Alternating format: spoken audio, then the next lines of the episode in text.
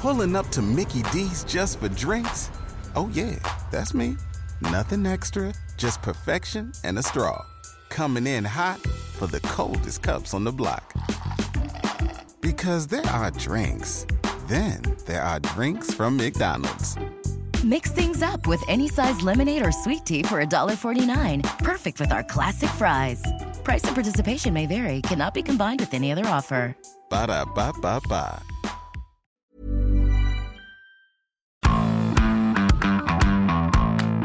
Bonjour à tous et bienvenue dans Zone Mixte, le podcast de la rédaction des sports de 20 minutes. Comme d'habitude, je suis avec Julien, ça doit être la 64e fois de suite pour nous deux, record du monde, bravo à nous. Salut Jus. Euh, salut William, on va, on va demander une augmente. hein. Très clairement.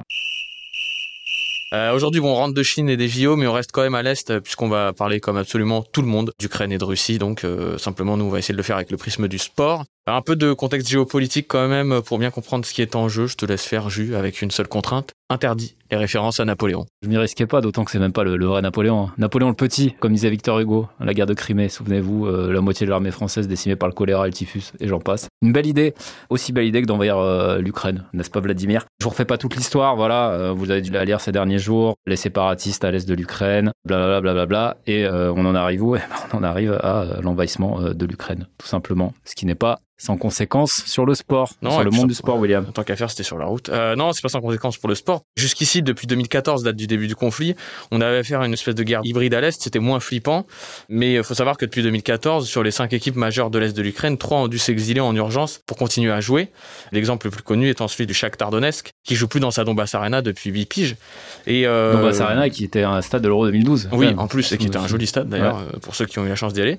L'ancien entraîneur historique euh, Mircea Luchescu racontait à un confrère euh, journaliste roumain à quel point il avait eu du mal à l'époque à faire rester les joueurs étrangers au Shakhtar quand ça commençait vraiment à s'envenimer. Et euh, il y avait les agents des joueurs qui voulaient les exfiltrer coûte que coûte. Et ça tombait plutôt mal à l'époque pour l'anecdote parce que il y avait une super coupe euh, à jouer contre le Dynamo Kiev, le grand rival. Et l'histoire, euh, bon, bah, se finit plutôt bien parce que le Shakhtar il gagne euh, 2-0 euh, cette super coupe, mais avec six titulaires en moins parce que bah, ils s'étaient tous un peu barrés avant de revenir. Mais ça témoigne bien des difficiles premiers pas de la nouvelle vie du club le plus brésilien d'Ukraine qui avait d'abord été déplacé à Lviv, où là encore ça s'était pas bien passé. Enfin, c'est une histoire qui est racontée d'ailleurs, euh, tu vas le dire toi, euh, Jus, euh, Ouais. par l'ancien joueur Dario Serna, qui lui-même s'est illustré en faisant des dons pour les enfants du Donbass touchés par la guerre. Ça pour dire qu'il était plutôt impliqué, quoi. Ouais, voilà, ce qu'il faut comprendre, c'est que Lviv, c'est l'opposé de Donetsk. On parle pas forcément de géographie, mais il y a une ville 100% ukrainienne et d'un côté une ville 100% russophone de l'autre. Voilà, le Shakhtar était pas vraiment bienvenu dans la partie ukrainienne occidentale, dirons-nous, pour européenne. Et c'est pour ça qu'il a fallu se rabattre sur Kiev. Alors, on a réussi à avoir au téléphone, c'est toi, William, qui l'a eu, l'ancien entraîneur adjoint du club, hein, de 2019 à 2021. Victor Severino, et qui nous décrit un petit peu la vie de ce club nomade ces dernières années. Il nous dit, voilà, j'ai vécu deux ans à Kiev, toujours avec notre maison sur le dos. On était dans des centres d'entraînement loués. On vivait dans la ville du grand rival. Forcément, c'est très particulier. Ma première année au Shakhtar, nos matchs à la maison, on les jouait à Kharkov. Tout ça, c'est confus. On a un club dont le siège est à Kiev et qui jouait ses matchs à domicile. Kharkov, pour jouer à la maison, on devait prendre l'avion. En deux ans, on a fait plus d'une centaine de vols entre les matchs championnat, Ligue des champions, les stages. Voilà, sentiment d'être euh, un peu des réfugiés constamment déplacés. On peut ajouter qu'une bonne centaine d'employés ont quitté Donetsk pour suivre le club. On parle de médecins, kinés, euh, intendants. Certains ont été suivis par leur famille, d'autres non. La dynamique étant euh, dans le pays que les plus jeunes acceptaient de fuir la guerre, mais les parents et les grands-parents restaient dans le Donbass par habitude. Même si là, l'ampleur des nouvelles attaques hein, change un peu la donne quand même. Il y a beaucoup de populations qui vont être déplacées. Euh, il a fallu recréer une base de supporters aussi, parce qu'à Kharkov, euh, bon, bah, difficile de remplir le stade qu'avec des supporters du Shakhtar. Même si les plus jeunes deviennent plus facilement fans du club, qui est très populaire par son rayonnement européen ouais. voilà, Ligue des Champions, Ligue Europa, tout ça.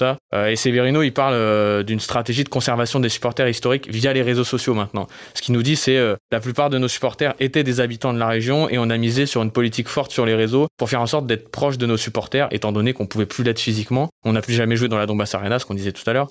Le club fait en sorte de promouvoir cette proximité entre joueurs, entraîneurs et supporters sur les réseaux, parce qu'il est important de maintenir un lien virtuel avec les fans. Ouais, il a fallu tout reprendre à zéro, ce qu'on disait, recréer un centre de formation. L'histoire retiendra que le début de la guerre en 2014 aura coûté au Shakhtar euh, un futur grand nom, celui de Zinchenko, le joueur de City, capitaine de l'Ukraine, euh, lors du dernier Euro, si je dis pas de bêtises, qui a été formé à Donetsk, mais qui a quitté le Donbass à ce moment-là pour filer en, Russie, au FK Ufa, hein, inconnu de mes services. C'est avant qu'il file à, à Manchester City et qui se révèle être euh, un des meilleurs joueurs européens à son poste. Zinchenko, d'ailleurs, très actif sur les réseaux depuis 2-3 jours, depuis que le, conflit a pris notre dimension. Pris position sur Instagram où son post a d'ailleurs été euh, squeezé, puisqu'il souhaitait à Vladimir Poutine la mort la plus douloureuse qui soit. Voilà. Ouais, avant ça, il avait fait un post un peu plus soft. Voilà, un peu plus soft et quand même intéressant, je vous le mets parce que voilà, euh, on parle du capitaine de l'Ukraine. Le monde civilisé s'inquiète de la situation dans mon pays. Euh, je ne peux pas rester à l'écart et ne pas donner mon opinion. Sur la photo, c'est mon pays, le pays où je suis né, où j'ai grandi, un pays dont je défends les couleurs sur la scène sportive internationale, un pays que nous essayons de glorifier et de développer, un pays dont les frontières doivent rester inviolables.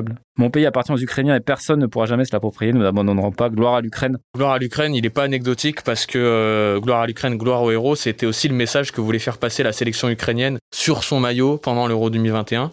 L'UEFA avait fini par demander aux Ukrainiens de masquer le message à la demande des Russes. Exact, c'était tout début de l'Euro, ça. ouais un maillot sur lequel figurait aussi la Crimée, euh, le maillot ukrainien. Donc ça a agacé les Russes. Ça a été finalement une des rares concessions faites par l'instance européenne à, la Russie, qui est plus une épine dans le pied de la diplomatie sportive russe qu'autre chose.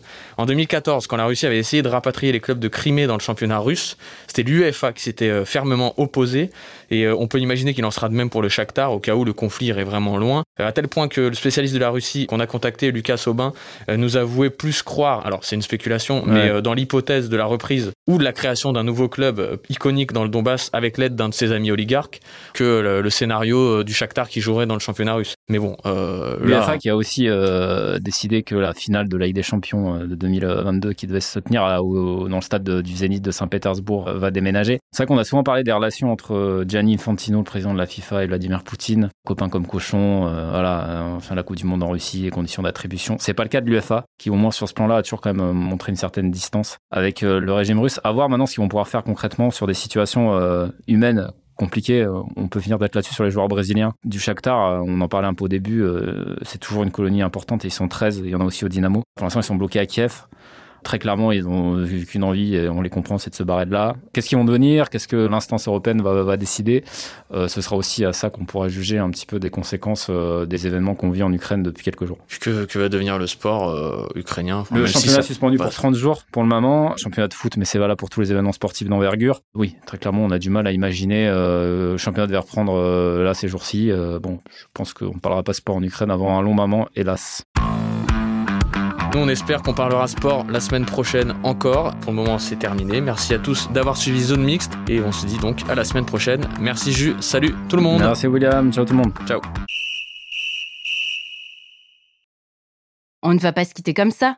Vous avez aimé cet épisode? Sportif, généraliste, sexo ou scientifique, varié mais toujours bien informé. Découvrez les autres podcasts de la rédaction 20 minutes sur votre application d'écoute préférée ou directement sur podcast au pluriel.20minutes.fr.